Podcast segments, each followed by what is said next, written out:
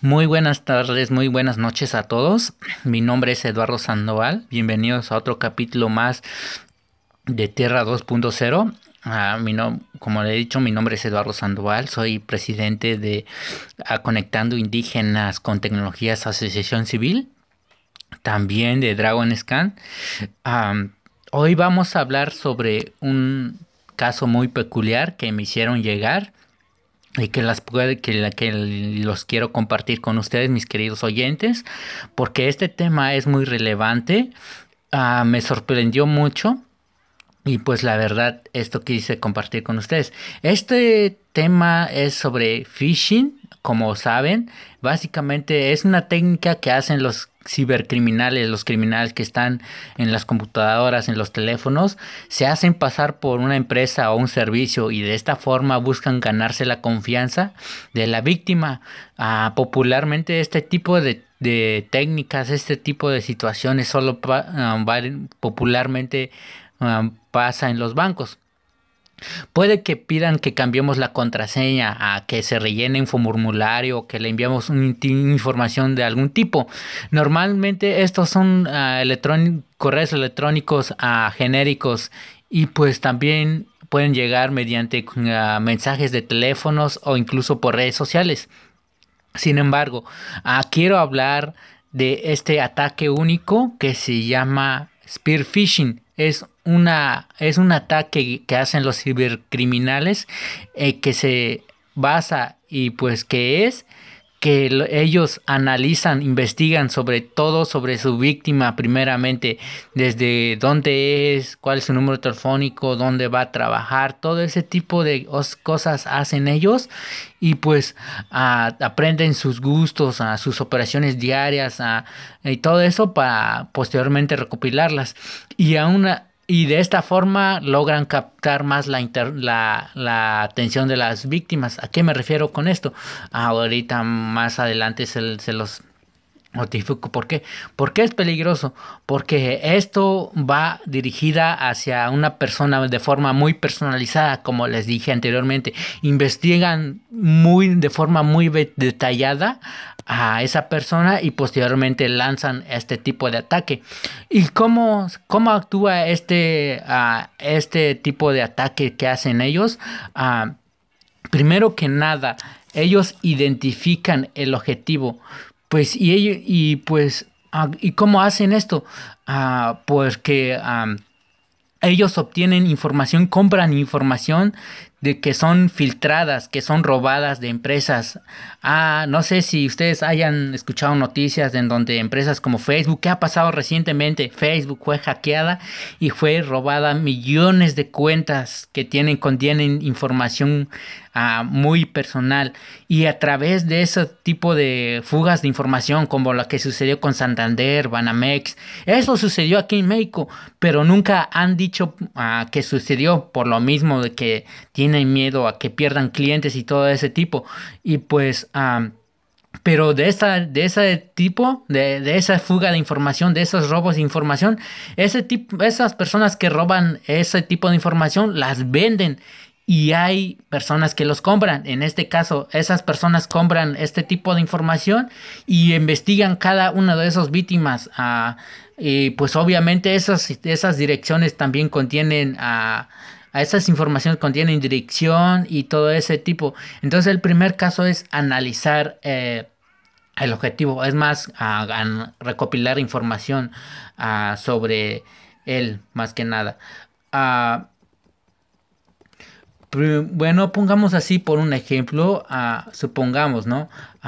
hola, diría, hola Eduardo, somos de Banco Firulais.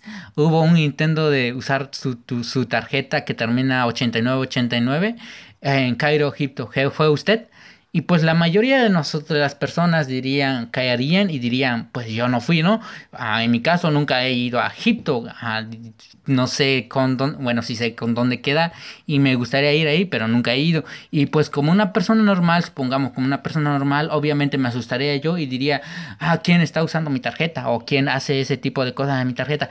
Y pues, y les dirán posteriormente, ah, procederemos a bloquear la transacción. Para verificar que es usted, nos puede a brindar su número de identificación o el número del usuario del banco y pues obviamente nosotros por temor a que quiten nuestro dinero pues obviamente ah, les darán su nombre de usuario o su número de identificación pero hay otras personas que tienen que si vieron los videos anteriormente o que si escucharon mis pláticas anteriormente sabrán de que esto es una trampa y dirán ah, quizás uh, puedo que les doy a mi número o mi nombre de usuario o mi uh, número de identificación. Igual sin mi contraseña no hacen nada, ¿no?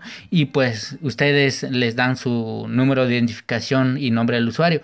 Y pues ya aquí es uh, medio sospechoso porque pues, pero pues algunas también personas caerán porque primeramente se les dijo cómo se les terminó, bueno, qué, qué dígitos terminaba su, su tarjeta y pues obviamente creerían que este es un banco de verdad. Y pues obviamente les diría, posteriormente me dirán, diría, bueno, ellos dirán, en caso posteriormente, ¿no? Dirán, van a decir, ah, van a decirles, ah, posteriormente les vamos a enviar un pin ah, que nos puede, que nos los puede repetir, por favor, les van a decir, y obviamente les va a llegar un mensaje en su teléfono, y obviamente va a ser el mismo número que es del banco, porque a todo eso, a todos los mensajes que se les ha enviado, pues va a venir de ese mismo número, de ese, ese mismo, ese mensaje va a salir de ese mismo mismo número y pues obviamente ah, no sospechamos, ¿no? Y pues ustedes ya van a estar, mi pin es 43, 43 y pues ya al final, ¿no? Uh, ella, pues ellos les van a decir, les leeré algunas instrucciones, las transacciones para verificar que son suyas y les van a decir, uh, compraste tomates, compraste un este, 10 cervezas, compraste 10 yogurts y pues obviamente si, bueno, tienen esa información porque ah, ah, ya tienen acceso a mi tarjeta y obviamente esas son mías y les diría que sí. Ah, entonces sí, todo bien, gracias. Vamos a proceder a bloquear su tarjeta. ¿Nos puede brindar su PIN de su tarjeta, por favor? Y obviamente esta aquí ya está, así es medio medio, loco, como dijeron por ahí, pero uh, en sí, uh, para algunos de ustedes, pues obviamente les, les darán su PIN porque el, es el mismo PIN uh, o ese mensaje llegó del mismo número del banco y pues nosotros no sospechábamos, ¿no? Y pues y ya posteriormente ya si no aunque independientemente ustedes no los no dieron su pin o no, sí, o si dieron su pin o no, pues de, de una u otra forma ya fueron hackeados. Ustedes no se dieron cuenta en qué momentos fueron hackeados. Vamos a repetir ah, cómo pasó esto. Ah, desde el primer paso dijo, ah, hubo un intento de usar su tarjeta en 89, en 89.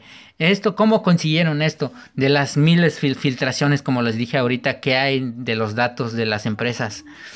Y, y posteriormente, ¿y cómo consiguieron que me llegara el PIN del, del banco? ¿Cómo lo hicieron? Ni modo que hackearon el banco y pues y todo eso tardarían meses, años. Entonces, ¿cómo lo hicieron?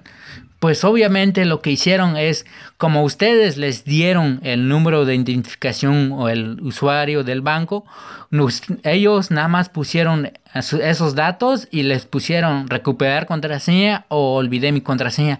Entonces, lo que hizo el sistema de del banco es enviarles el PIN del código de recuperación de, de contraseñas y, esa, y ese mm, código PIN ustedes se los brindaron o no se los brindaron.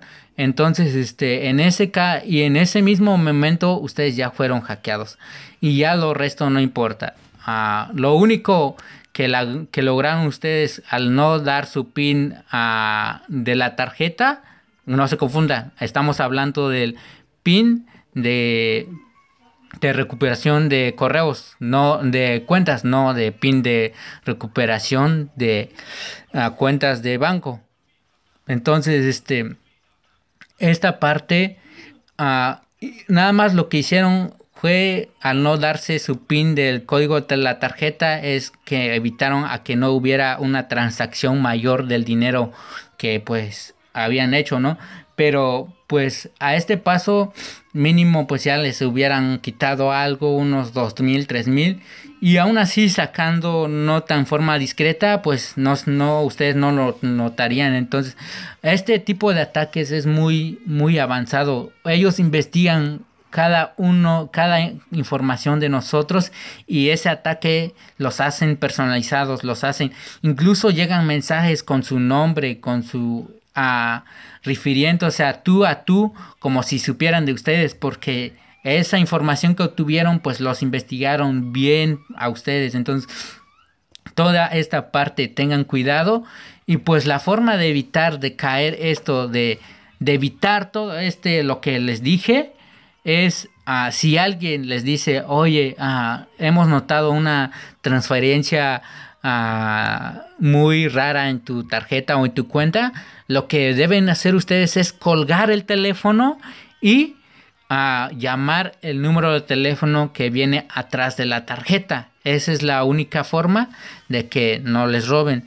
Entonces, todo esto tengan cuidado porque en el mundo que estamos ahorita es muy los criminales no duermen. Entonces, este les pido que estén atentos. Entonces, si no uh, no hay más dudas, uh, preguntas, reclamaciones o a ese tipo de situaciones, pues esto sería todo. Y pues uh, si alguno tiene comentarios o preguntas, uh, me pueden enviar un mensaje por Facebook o a buscarme en Twitter, que es Eduardo Sandoval también. Y pues pueden preguntar con toda confianza y pues si alguien ha pasado lo mismo o si alguien ya está lo está lo está sucediendo o lo está pasando en este mismo momento pues con gusto lo ayudamos entonces que pasen una linda noche y pues hasta luego hasta la próxima Ah, se me olvidaba decirles que esta información es muy importante que pues se lo compartan con sus amigos, con sus familias, con sus padres, con sus abuelos, con sus ah, porque estas personas son más ah, susceptivos, son corren el mayor riesgo a este tipo de ataques porque ah, son personas que no tienen conocimiento y pueden caer más fácil en esto. Imagínense que su papá o su abuela o sus tías tienen dinero en su tarjeta y les pasa esto, pues esta información les puede servir. Les pido que compartan este video, este podcast a sus compañeros, a sus amigos, a los, a cualquier persona que, que les sea, necesario escuchar este audio. Muchísimas gracias.